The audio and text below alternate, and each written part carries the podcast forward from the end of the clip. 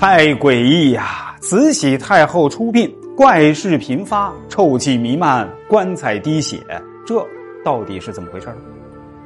一九零九年，老佛爷慈禧出殡，那出殡当天呢，尽显皇家气派啊，祭器法器悉数具备，送葬队伍绵延千里。当天呢，原本是晴空万里呀，送葬队伍刚走一会儿，突然是乌云密布，暴雨如注啊！哎，不仅如此。队伍中弥漫着一股难闻的臭气啊！哎，围观的百姓都捂住了口鼻，暗自叫骂：“那慈禧这老妖婆，哎呀，祸国殃民，做尽坏事，被老天谴责，连出殡都这么臭气熏天的。这臭味从何而来呢？还真的是老天降祸，还是慈禧尸体的臭味呢？老天发怒啊！这纯粹是百姓假想的。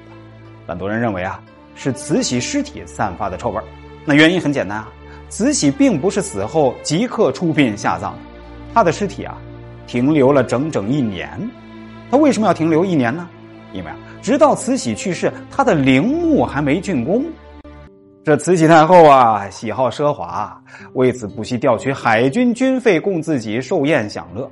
对待自己的身后之事，她更是挥金如土，毫不吝啬。自己不断的重建自己的陵墓，整整十三年还没修好。一九零八年十一月十五日，慈禧太后与世长辞了。她的夙愿啊，就是要风光大葬。但就在慈禧去世的前一天呢，光绪皇帝也不明不白的死了。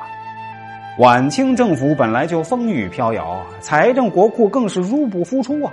但是他们也要拼尽全力撑起皇室那最后一丝脸面。他们啊，先将光绪皇帝安葬，然后又精心策划慈禧太后的安葬事宜啊。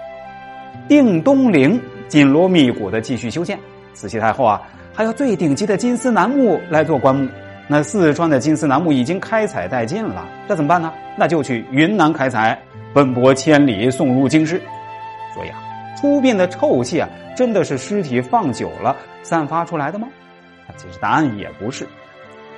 著名的盗墓贼孙殿英啊，在慈禧出殡二十年后，打开了慈禧棺椁。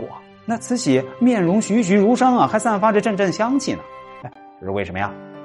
清廷早就为慈禧做了十分严密的尸体防腐措施啊，就连金丝楠木也涂抹了极强的防腐药料，二十年尸体都不腐不臭。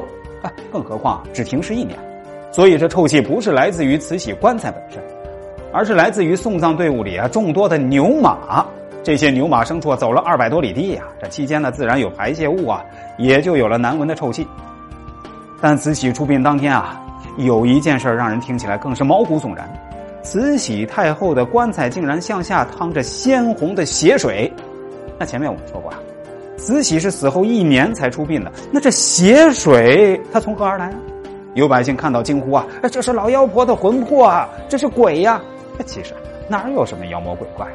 慈禧棺椁染红，那大概呢是两种原因。一种啊，这慈禧棺材里啊香料众多，其中不小心掺进去了捕鼠的香料，所以引来了老鼠啊。